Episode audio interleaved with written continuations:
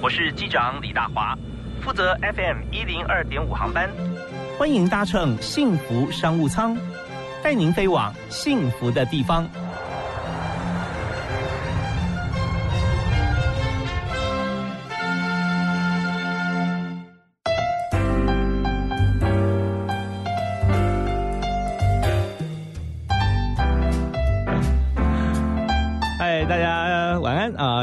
非常欢迎您准时锁定幸福广播电台，在每个礼拜一到礼拜五傍晚的幸福商务舱，我是主持人李大华。我们在今天节目里面，我们特别跟以往有点不一样，我们节目会每一段哈谈的很精彩，而且我们有多几段，那多几段就时间短一点，但是大家知道说时间越短哈谈的越是精华，所以今天找到一位非常非常专业的来宾，同时我们谈健康话题，他也是一位专业的医师，特别是三个基金会的执行长，我们来欢迎。啊，在肝病防治学术基金会、全民健康基金会以及好心肝基金会的执行长年小金年医师，哎，医师你好，各位听众大家好，我是年小金年医师。对，大家对年医师非常熟悉。呃，不只是说我们看到你在医学上的这个学术上的表现啊，而且你常常会带动啊大家去参加很多的活动，在三个基金会怎么样忙得过来啊？好，呃，我们常讲哦，这个时间跟女人的事业线一样，都是挤出来的。所以呢，啊，其实这个是我觉得一个很开心的事情。当你张开眼睛的时候，呃，做的事情都是帮忙别人。嗯，对，那。你就会觉得这呃人生当中其实充满了很正向的力量。是。那肝病防治学术基金会啊，在二十六年前就由我们的那个肝病医学之父宋瑞柔宋教授是。那以及许金川许教授，那跟几位教授们一起创立。当年就是很可怜。呃，可能我们现在艳阳高照的时候，大家可能就是啊，在里面吹冷气。可是，在那个年代，其实肝病非常的严重，很多人他可能在医院的外面开始半夜的时候就排队，因为他想要哦，在最后的一线的时候看到名医。能够为这一个呃绝症的这个肝癌，能够寻求最后一线的希望。嗯嗯。那在二十六年前的时候，其实没有什么很好的一个治疗的方法。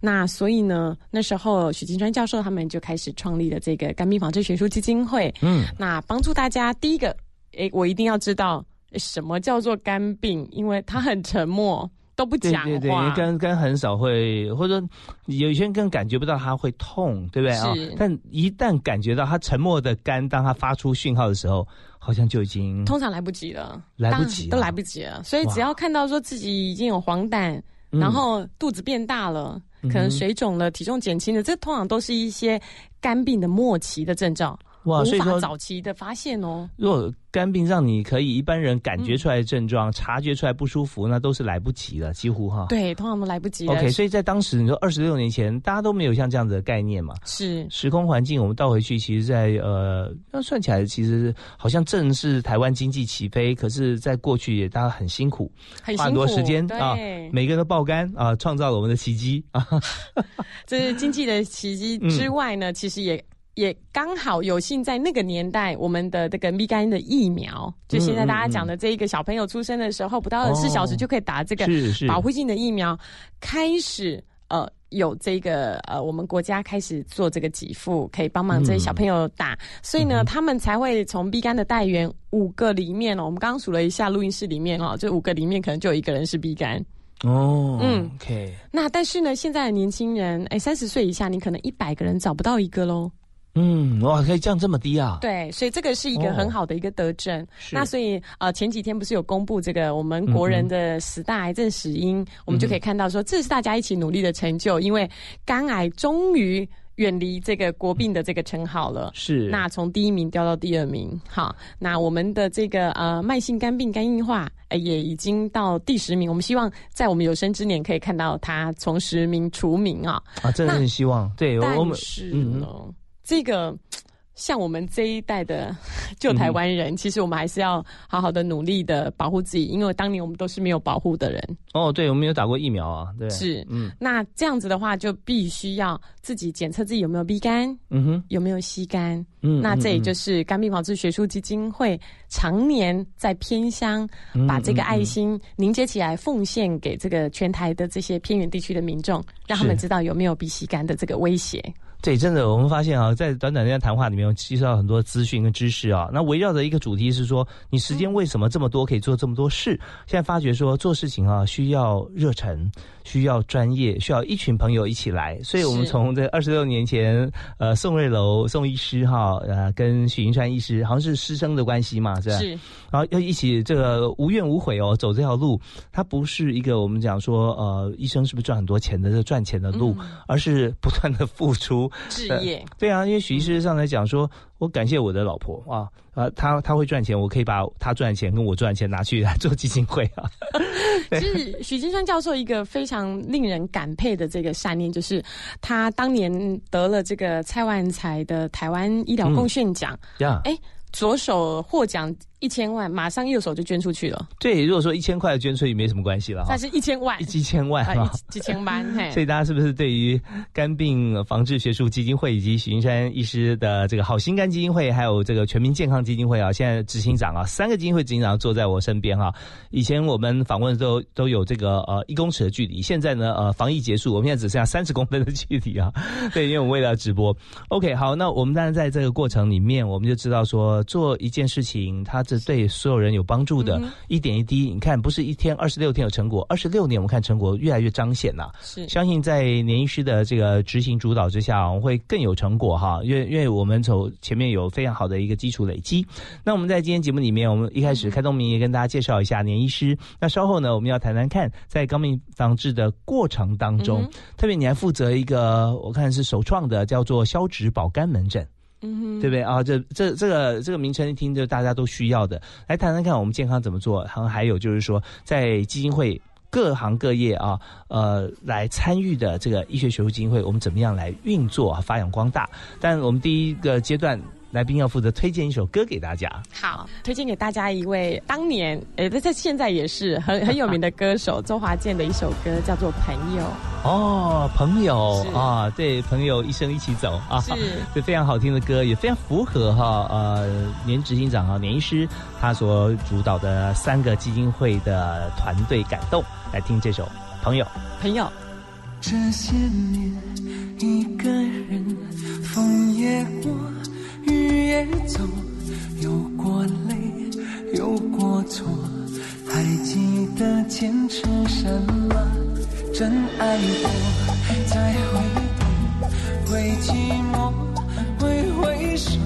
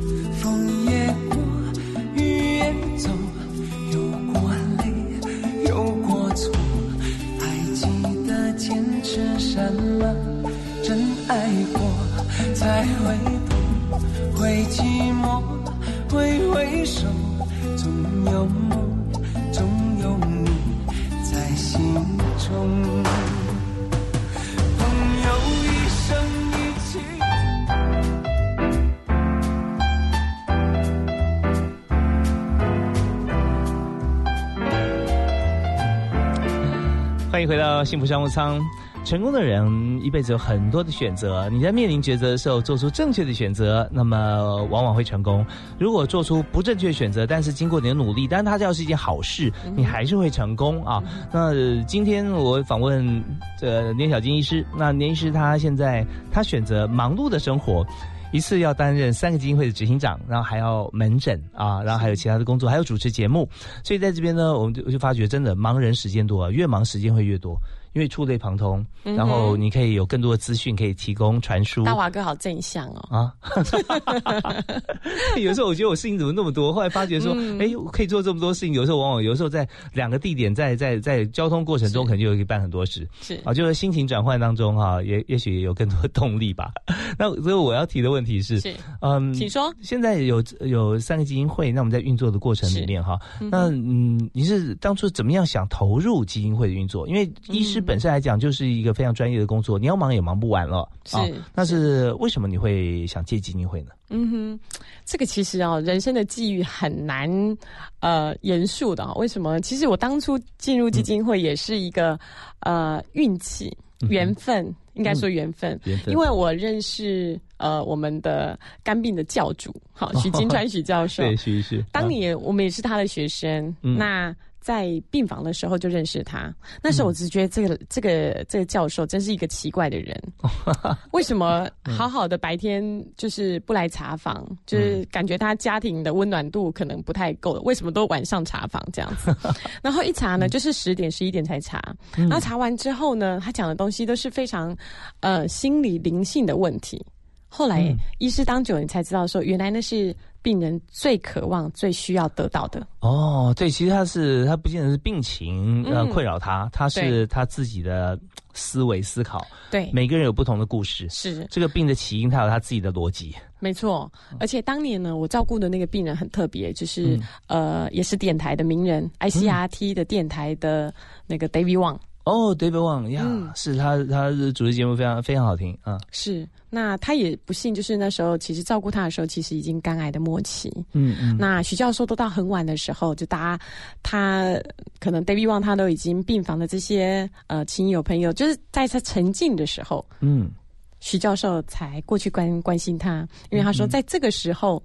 他最需要人跟他分享一下他对于疾病的这个恐惧，嗯哼，所以他才那时候那么晚的时候才过去。但是，呃，大家如果听过这个许金川教授的这个演讲，都知道非非常的风趣。他跟我们这些小医师呢，就只有讲说：“哎呀，没有啦，其实就是因为我们家的有一只猫呢，呃，在家里待太久了，所以呢，呃，我进猫出，猫进我出，所以现在猫在家，所以我在外面这样。但其实，嗯。”大家都知道，其实后来你就知道，这这是他是一个非常非常暖心的一个教授，是是，那帮助很多的人。那在呃过了几年之后，因缘际会，那时候他就跟我说：“哎，那要不要一起来基金会打拼？”这样，许云川医师哈，许批他是很会看人的。啊，我们一定是这么说了，教教主千千挑万选，对不对？其实也不是啊，我那时候就是大着肚子啊，哎，已已经快要卸货了啊。那呃，他就说，哎我说，嗯，好啊，我们可以，嗯，老师，我们来讨论一下这样子，因为那时候基金会只有十八个人。嗯，那多久以前？呃，已经十几年了，十几年前了啊，十八个人。然后就说，嗯，据我所知，好像在全台的基金会没有一个医师专任在这个基金会里面做事。那那时候也没有门诊，也没有看诊。我想说，嗯，那老师希望我来来帮忙什么呢？对，那时候就说，嗯，当老板跟你讲这这以下的这个重点就来，大家要开始画重点。如果老板跟你说，如果你想做什么，你就做什么。如果你不想做什么，就不要做什么，因为呢，我们的公司还是会继续转的。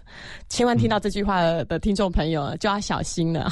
这通常都是呃，老板希望你转的时候，你就要转，不是你自己要转的时候就要转啊。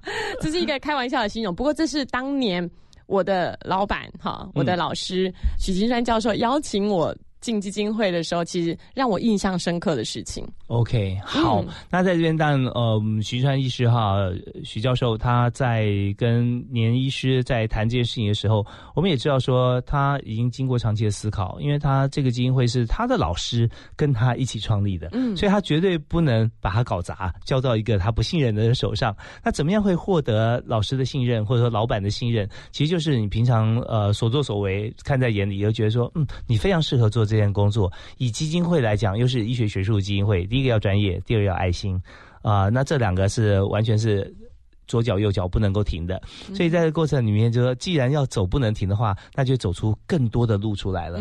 所以我们稍后听段音乐回来以后呢，我们要来谈一下，在基金会里面担任执行长的工作，呃，跟当医师有什么不一样？嗯，好，我们休息一下，马上回来。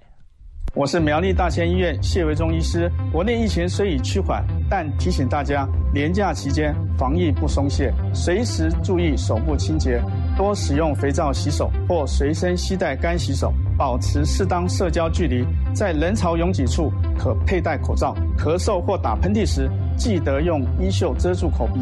另外，也请业者执行十连制，以落实相关防护措施。有政府，请安心。资讯由机关署提供。我祝身材飞扬，台北快一通。他们身材飞扬，放假真轻松。你爱身材飞扬，住进公园中。周子阳的蛋黄房东变富翁。神采飞扬，八二九五一七七七。温江朋友辛苦啊！加油纾困补助，达个月两千块有够无？有安尼，进来办台塑 Taxi 卡，汽油天天降两元。每周三也个有台塑加油日活动，今晚来台塑加油，上会好哦。台塑石油九五加，上安心。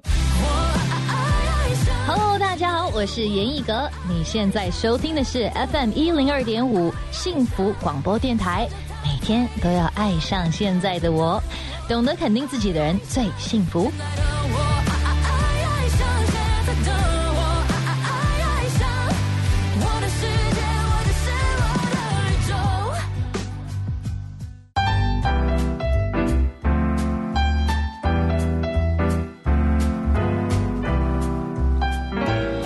节目现场，我们要继续来请年小金医师来谈三个基金会：肝病防治基金会啊，还有好心肝基金会、全民健康基金会。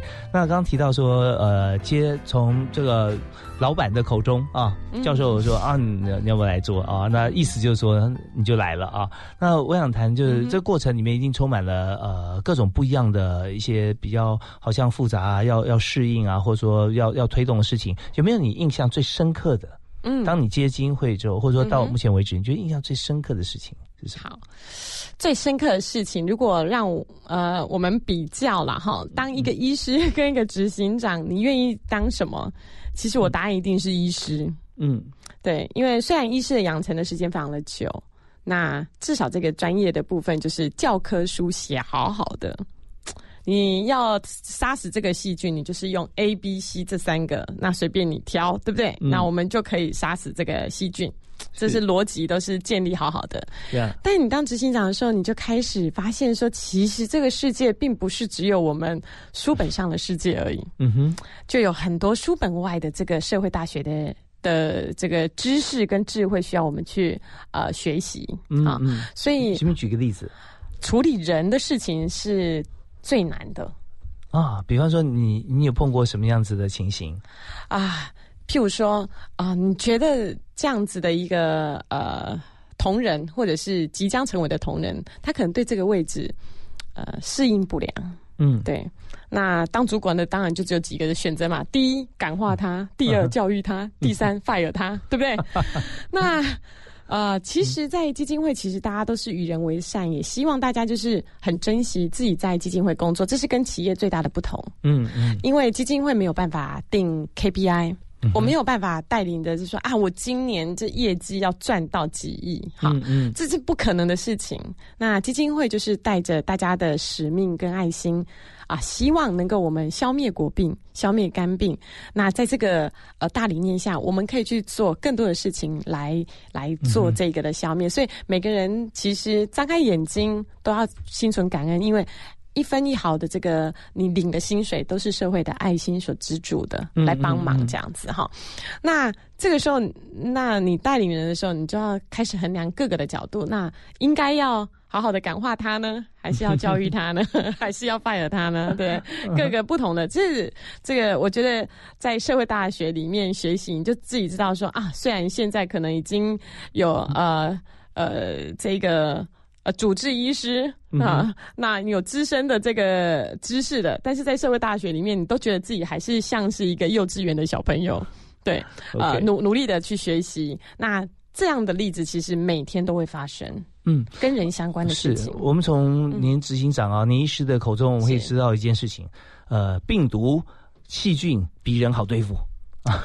因为我们有一二三选择，我们就来用就好了。那直接大华哥好有智慧，其实好像真的是这样，真的是这样，对不对？那我们就用人，你你要去对付，还不能是用对付的心情，因为我们是，就他是有可能变得。比他现在甚至变得比我还要更好的，那这时候我们就要用不同的方法，而这教科书上没有写，那我就必须要怎么样用我的智慧思维。所以每天面对的不止一个人，不止一件事，有这么多事情要思考各种各种方法。所以呢，呃，喜欢思考、喜欢执行、有冲劲的人就适合做。执行长，对，这是基金会。大大华哥他有智慧，就像大华哥能够这么快速的这个呃 summarize 结论到这个精髓，其实我觉得大华哥的粉丝们真的是非常的幸运哦。就是说，像这样子，大华哥的智慧能够呃把这个待人跟那个呃跟人相处的这一个部分，很简短的告诉大家，这就是一门学问。嗯，对，确确实，那这这是在呃医学书上可能不太会提的。但是在完 完全没有提，完全没有提。对，那那那我相信现在年执行长啊，你好，金医师已经是绝对是各中翘楚，因为不止一个基金会，一个基金会已经已经够麻烦了。呃，所谓麻烦不是说它不好，而是说它有很多的事情你要去执行，而这个事情不是别人给你的，是你自己想要去做的，这个更更是糟糕啊！我想做好多事，对，但是我们看到啊，把这个糟糕情况做的最好的，像是许云川医师啦啊，年小金医师，他现在执行的非常好。那我想。问的就是在这整个这个过程当中哈，那我们知道说基金会它不是设定我要赚取的目标的预算，那我要设定是我要帮助多少人，对，这个有时候是我们心中最最大的向往哈。那么在这个过程里面，呃，怎么去制定哈一个目标，而且还有款在哪里？我们要做更多事情，钱从哪里来？是募款好像也是这个理事长或执行长非常重要的工作啊。这个其实肝病防治学术基金会跟一般其实我们可能接触听到的，可能我觉得也有一点点一样，也有一点点不一样。呃，我觉得那个大家的宗旨就是所有的 NGO 的组织，其实每个人都有自己各自应该要有的使命，这是一辈子都不会变的。那肝病防治学术基金会其实它存在的目的的使命叫做消灭肝病，所以消灭肝病。翻成白话文叫做什么呢？就是希望呢，哎，有一天我们都不要工作了，那一天就是我们的国人都没有肝病。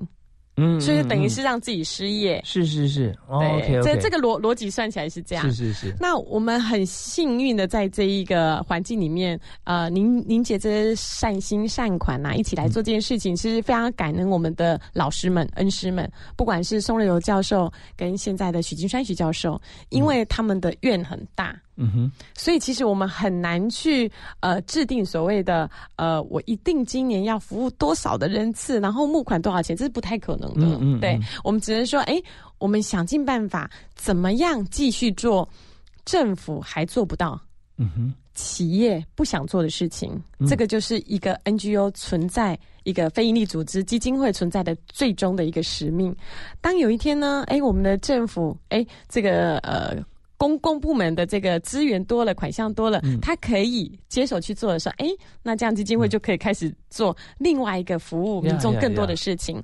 所以他真的很难说啊，我一年要筛检哦，肝病筛检我要十万人，这个这个很难喊出这样的口号。我们希望呢，全台两千三百万的人，每个人都知道被筛检过都有没有 B C 肝。那我觉得，哎，这样子我们就好好好的继续服务，提醒大家说，哎，我们有 B C 肝的人呐，呃，记得定期半年要来做一次这个呃筛检呐。政府的这个健保资源很好，都有帮大家照顾到，应该好好的这个使用，照顾我们自己的健康。呀，是，所以呃，真的这个愿力很重要哈。那而且只要是大事业，他的目标一定是高的。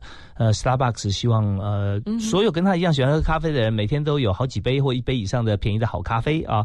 那虽然他卖的不是最便宜，但是我们知道跟他的目标值那种优质咖啡比起来，他已经卖的算是比较 OK 的。但是也要做到这么大这个目标的话，他的市场就要拓展更大，他的成本就要更低。他做好多好多事情，为了去达到他心中的这个目标。如果要把肝病消灭，这是多么大的一个目标！我们要做好多好多事情。过程里面一定跟很多人有接触。那我们节目时间剩下短短的两小段，稍后回来我们谈两个主题。好，一个就是说，呃，我们要跟所有听众朋友呃来这个互相来了解，就是说。现在一般的人或者呃肝病或任何疾病的人，跟我们基金会会有什么关系？我们所做这么多的努力跟事情，我们可以回馈给大家什么？或跟大家怎么样来有结缘啊？这是这是我们跟所有听众关系。那第二点是说，呃，像您的专业是呃消脂保肝的门诊是啊。那如果说现在你看台湾呃，如果问说你有没有脂肪肝，我说哦没有哦，那被人家笑。吃不好啊！哎，这正向思考真好，是，这大家都有哈。对，轻度、中度，现在越来越普遍。那么，怎么样能消除消脂啊、保肝，或者说体重？现在大家都是从小开始啊，这营养都非常好。怎么样能够适度的减重，而且时间是不是可以再掌控这快速一点？是要做什么啊？精准一点，对，要精准一点。我们稍后来谈这两个话题。好。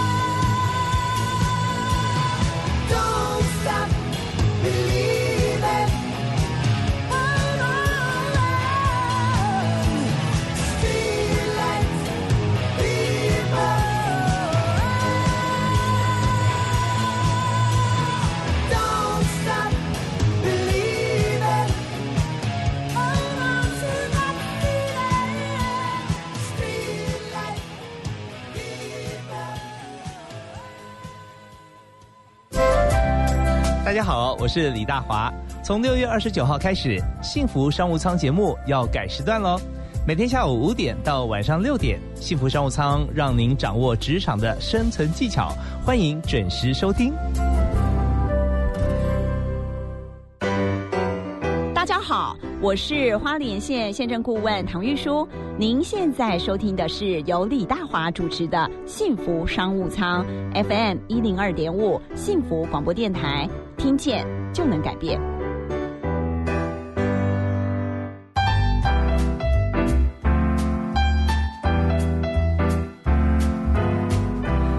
真的非常开心，我们请到了名医到我们节目现场。那他所做的事情不只是医疗，而是照顾大家所有。我们看到在这个呃肝病方面，我们希望怎么样能够防治？最好是台湾没有任何一个有 B 肝 C 肝的人，那就是年小金医师他最大的心愿啊！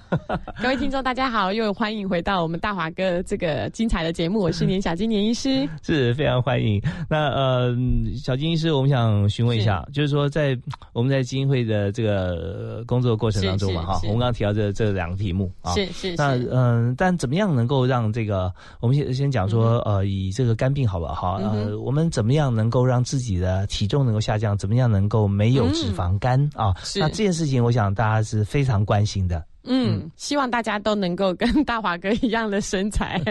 那其实呢，外貌外外貌不是外貌，外貌对大家来讲，其实占了某程度在我们求职上的一个很重要的因件。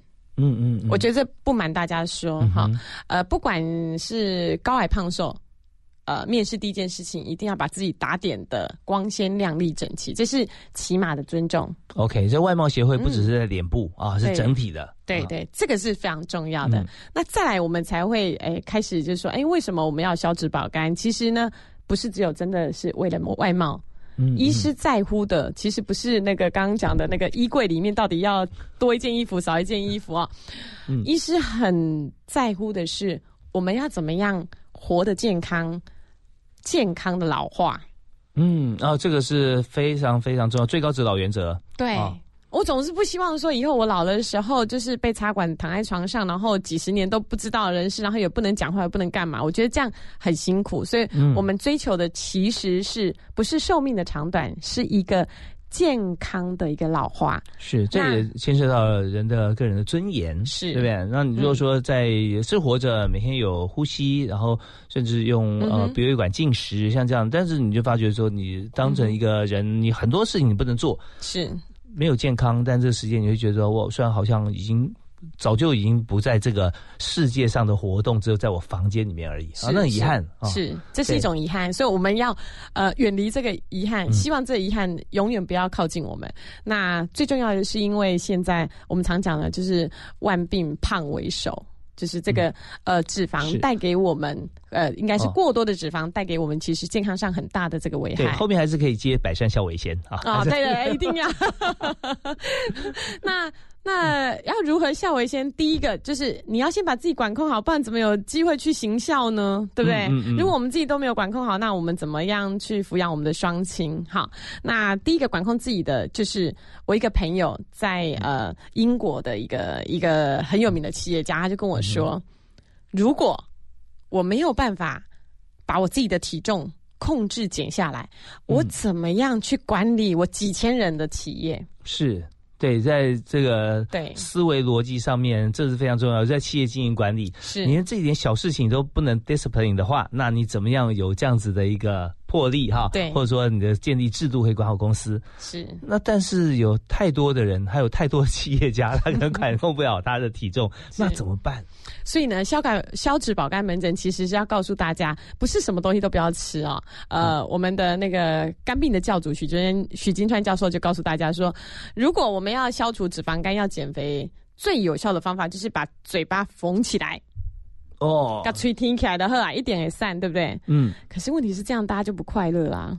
是少吃不一定会赢哦。对，我们讲讲究身心灵都要开心嘛。这嘴巴一一缝起来的时候，其实我们就没有朋友了。对，那这是很多人呃最大的这个呃隐忧跟担担心啊。我非常有感，因为林医师讲到吃这件事情啊，现在他已经 吃已经不只是吃了，它是一种分享。的感觉，没错，我们一起做一件事情的感觉啊，对我们有这个打败食物啊、消灭食物的革命情感。是，所以呢，要有这个情感之后呢，我们要教大家说，那要继续把这个情感往后延伸。嗯，怎么怎么延伸？对，就是说，哎，譬如说，大家晚上开心的聚会之后，就记得，哎，约个几天都要一起去运动，消业障。哦，OK OK，是。对，这样子呢，朋友的感情会越来越好，但是呢，我们身体状况也会越来越好。这是一个很很重要的问题啊，因为常常有朋友就问我哈，嗯哼到底这个减重呢是要少吃还是要多动？是啊，那如果说这样子，我我们吃是正常，但是要多运动啊，那会不会多运动，然后又饿了，然后又又吃更多？好，那研究就告诉我们说，什么时候吃东西最好？哦，好，这个重要。对，就是大家在运动完半小时内，嗯，吃高蛋白的东西。哦，OK，不要淀粉哦，高蛋白的会长到肌肉。嗯嗯，如果超过半个小时之后，我们开始吃的话，啊，就会长到肥肉。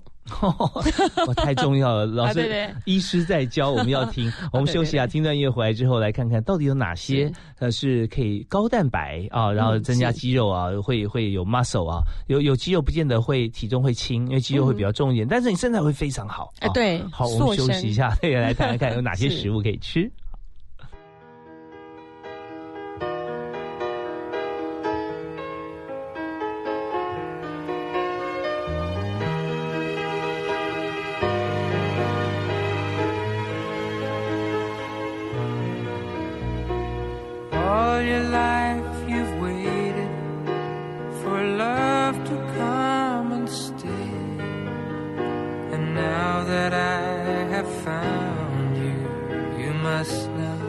slip away. I know it's hard believing the words you've heard before.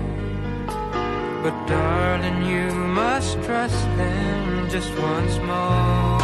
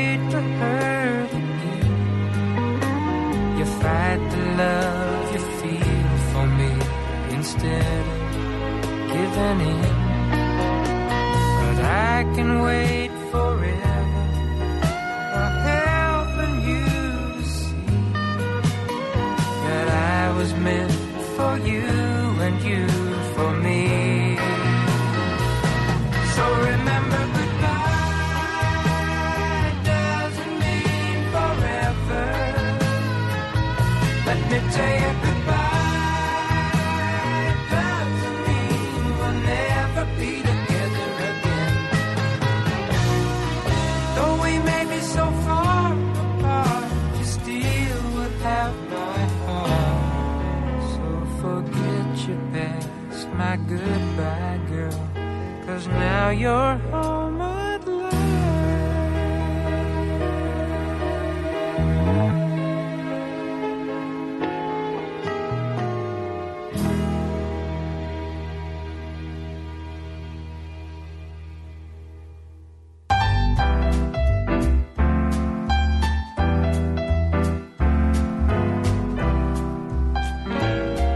在傍晚时间里面要教大家怎么样能够让体重下降啊！如果说你体重已经很轻，我们教你怎么样能够变得结实，然后外表外观各方面，不管你是洽谈公务啦，或者应征面试啦，都可以无往不利，对不对？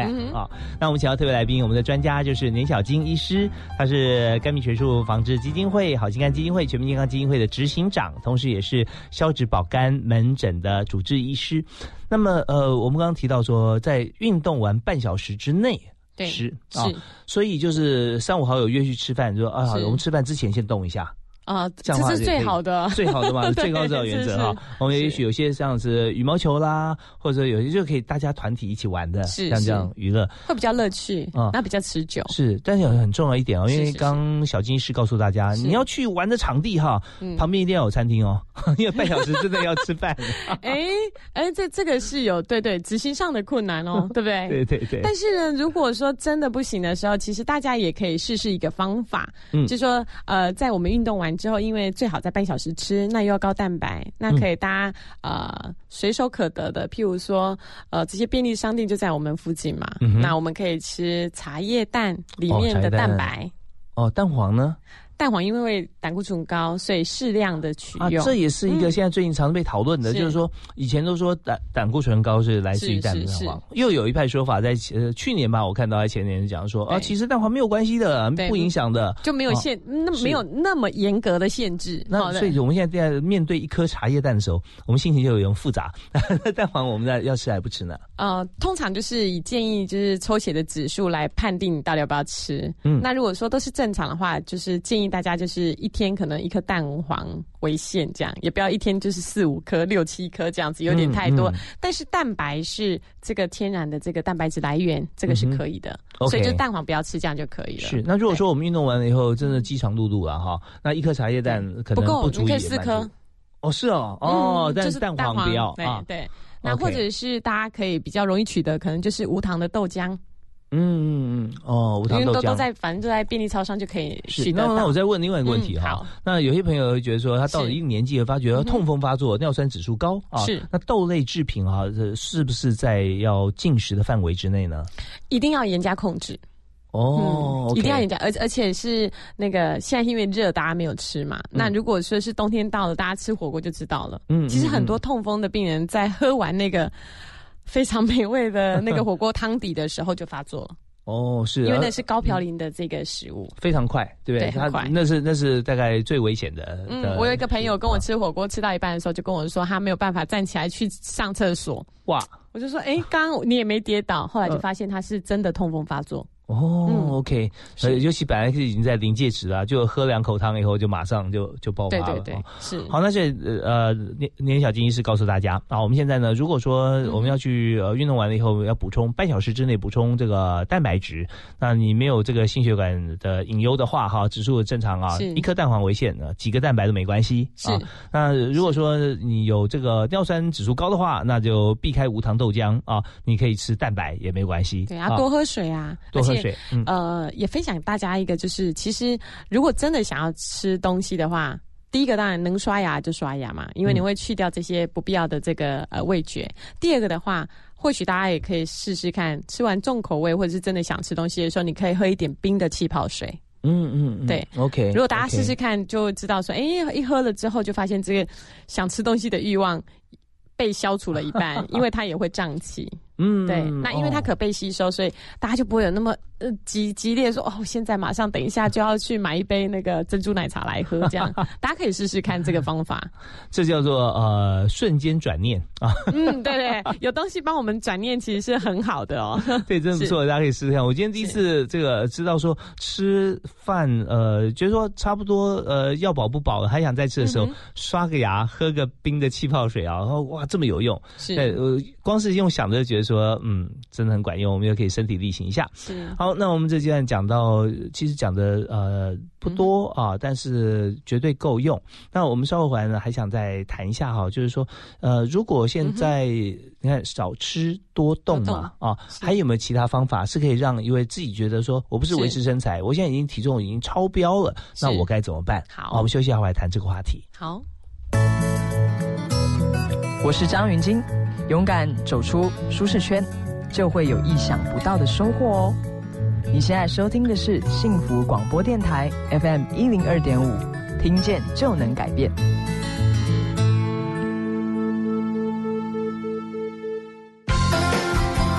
最新的生活资讯，最经典的好听歌曲，都在 FM 一零二点五。现在就上幸福广播电台官方粉丝页，按赞追踪更多精彩活动吧。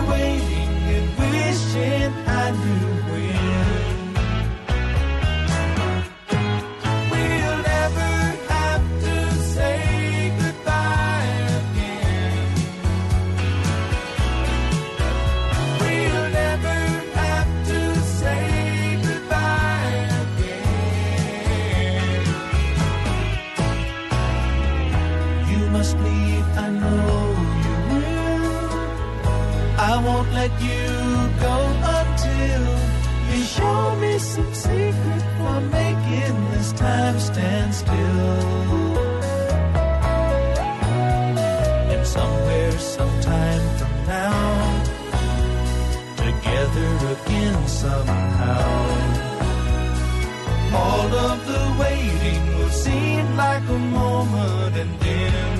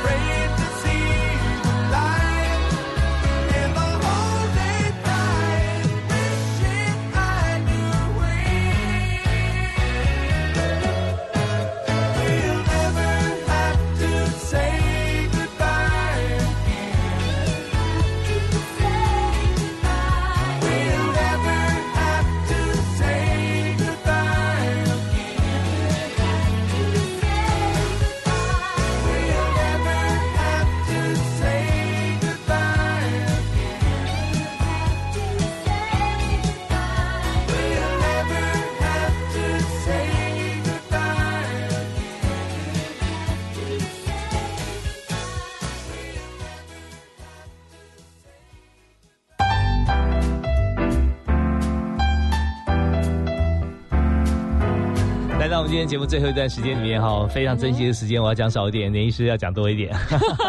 我们一起讲，我们一起讲。OK，好，我们要请教年长呃，对不起，我要请教请教年小金医师哈，来谈就是有关于我们在体重已经超标了，那我们现在怎么样在作息方面可以来逐步调整我们的体重到适合的位置？是啊、呃如果说你发现你自己尝试了刚刚我们有讲过的少吃多动的原则，但是都一直迟迟没有办法瘦下来，或者是瘦了之后，呃。一一放松之后，它就像溜溜球一样，就再回去。请记得一定要就是来找专科的医师做一下自己新陈代谢、内分泌的这个检查。哦，因为呢，我之前的呃其实门诊很多的病友彼此的分享啊，两个人坐在旁边啊，就说：“哎、你你已经减了二三十次，为什么这次要来看你医师？”嗯另外一个就说。我已经减三四十次了，但是一直都没有成功，所以我今天要来看。结果两个病友讲完之后就说：“哦，这样子哦，我是那个喝水就会胖。”那另外就跟他讲说：“我漱空气得打扣啊。”对，所以两个人讲完这段对话之后呢，就发现这两个病友为什么减了这么多次都没有办法成功，是因为一个是糖尿病，哦。一个是甲状腺机能低下，哦所以他们从来都没有做过这样子新陈代谢的内分泌的一个检查。嗯那所以呢，我们还是要寻求就是呃正规的这一个科学的管道。嗯毕竟现在抽血已经非常容易了，对，就是量个体重，然后抽个血，你就可以知道说自己是不是因为新陈代谢的问题造成我们没有办法控制的肥胖。哦，所以有些朋友他呃，如果、嗯呃他有其他的方面的一些疾病，但他做的像现在我们知道说吃什么都会胖，吃一点就胖，然后因为吸收太好，所以就做一些像胃切除手术啦，或肠的这个手术啦啊。那这样的话，是不是我们也看到有很多像这样子的病例呢？对，像能够做这样子的一个呃减重手术安排，我们现在已经叫做代谢性手术了，因为它很厉害。像外科医师哦，只要打几个洞而已，就可以把这个胃缩小，胃缩小也不打紧，体重都还没有完全降到正常，他的糖尿病的药就可以甚至停止不要用了。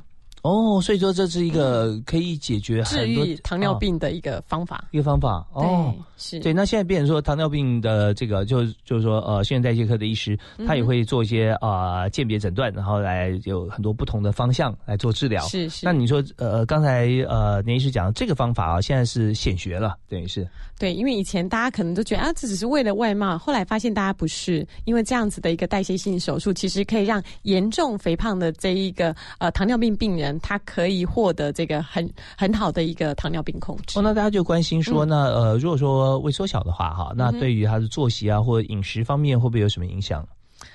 一定有影响哦。为什么？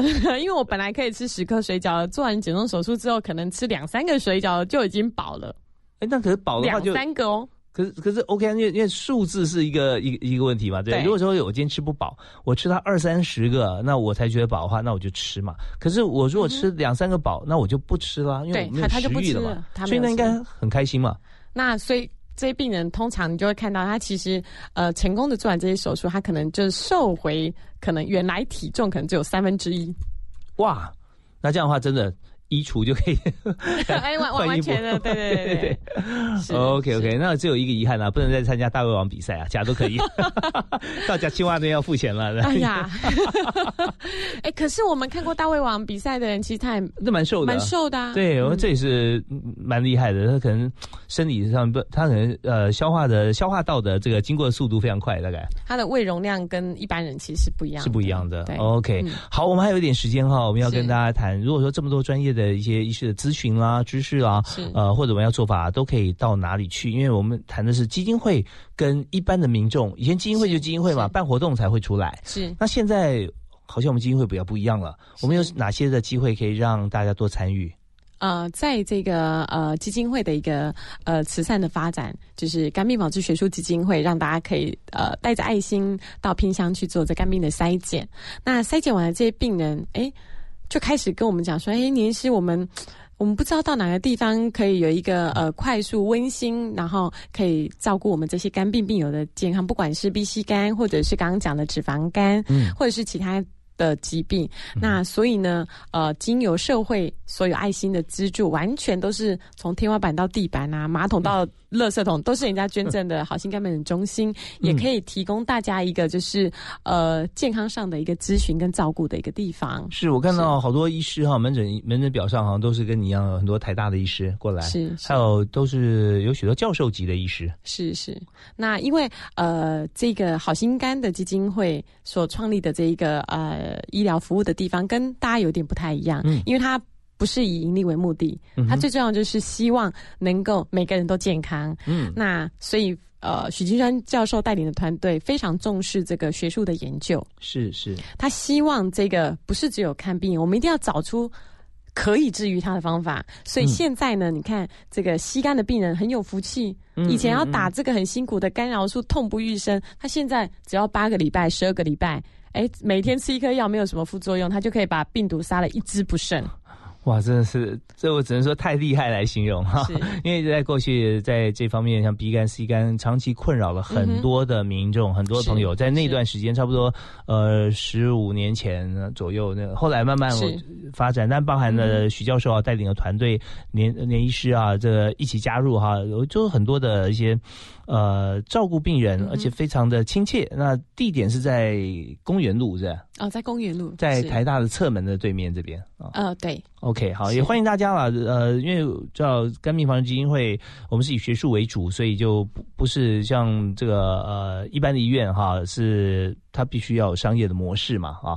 那在这边也欢迎大家可以参与。好像还有健诊中心是吧？是因为呃源源自于其实我们有很多的病友就跟我说，您是。真的，千万不要有病的时候再来找医生。通常呢，在医院看到医生都不是一件太好的事情。就像我们现在能够在电台跟大家分享，这是一件很幸福的事情啊。所以预防胜于治疗。